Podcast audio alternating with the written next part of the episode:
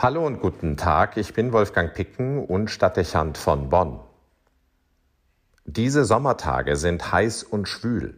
Nach einem relativ lange anhaltenden kühlen Frühling strengt sich die warme Jahreszeit jetzt mächtig an, um rekordverdächtige Temperaturen zu produzieren. Auch wenn das Arbeiten mühsamer wird und bei aufgeheizten Wohnungen und Häusern das Schlafen schwer ist, so kommt doch Urlaubsstimmung auf. Verstärkt mit der Sehnsucht nach der Corona-Pandemie, mit ihren Einschränkungen, den eng gewordenen Räumen zu entfliehen und der Sehnsucht nach Freiheit und Weite nachzukommen. Man hat vieles in den letzten Monaten vermisst und wünscht nichts sehnlicher, als dass diese Phase der Bedrohung und Begrenzung nun weitgehend Geschichte ist. An dem eigenen Verlangen wird deutlich, was gefehlt hat und was damit besonders Bedeutung für einen persönlich hat. Man könnte sagen, die Corona-Phase war eine auf zwei Jahre gestreckte Fastenzeit, in der wir Entbehrungen ausgesetzt gewesen sind und die Normalität des Alltags nicht möglich war. Jedoch in einer gut gestalteten Fastenzeit setzt man sich im Vorhinein Pläne und formuliert Ziele und man führt die Einschränkungen bewusst herbei, um über den Verzicht zu einer Konzentration auf das Wesentliche zu finden. Die Corona-Zeit hat solche Planungen unmöglich gemacht. Sie ließ sich kaum gestalten. Nicht wir waren die Beherrschenden und Agierenden. Über eine weite Strecke blieb uns nur jeweils den Entwicklungen hinterherzulaufen und zu reagieren. Vermutlich dürften das die wenigsten dafür genutzt haben, um in diesen kargeren Monaten sich auf die Suche nach dem zu machen, was bedeutsam ist und trägt. Kaum anzunehmen, dass die unterschwellige Bedrohungslage die innere Ruhe ermöglicht hat, die es für gewöhnlich braucht, wenn wir als Menschen zu uns finden und uns auf Grundsätzliches orientieren wollen. So fühlen sich die meisten durch die Pandemiejahre angestrengt und belastet. Es ist keine Konzentration oder kein Gleichgewicht, das man gefunden hätte, sondern eher dürfte man feststellen, dass man aus den Fugen geraten ist und mit den eigenen Leben fremdelt.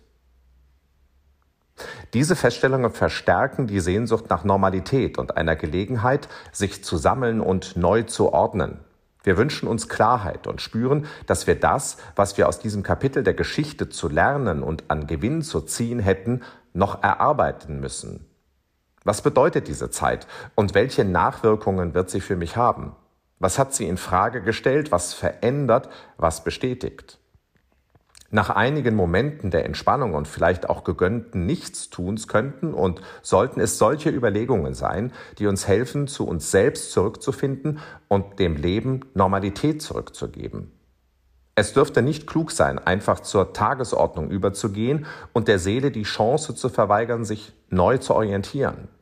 Solche Zeiten, zumal wenn sie existenziell bedrohlich waren und so gravierenden Auswirkungen sich gezeigt haben, sollten im wahrsten Sinne verarbeitet werden.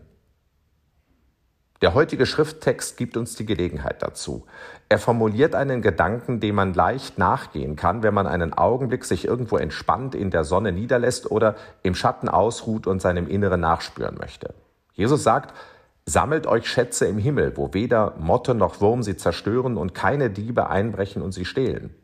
Denn wo dein Schatz ist, da ist auch dein Herz.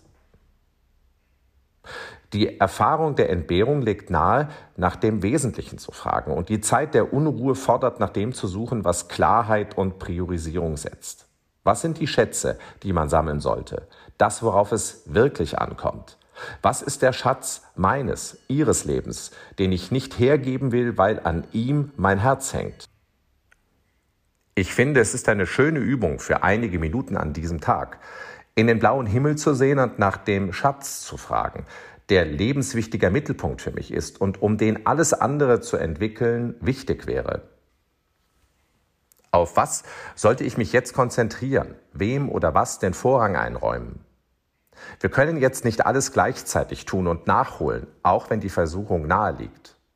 Spür dem nach, was dein Schatz ist, und dem wende dich jetzt zuerst zu, nicht zuletzt, weil das in den zurückliegenden Monaten zu kurz gekommen sein könnte. Diese Übung wäre ein guter Start, weil er, wenn wir mit dem Blick in den Himmel etwas gefunden haben, wir diese Gedanken mit großem Nutzen verlassen werden. Wir haben einen Schatz gesucht und gefunden.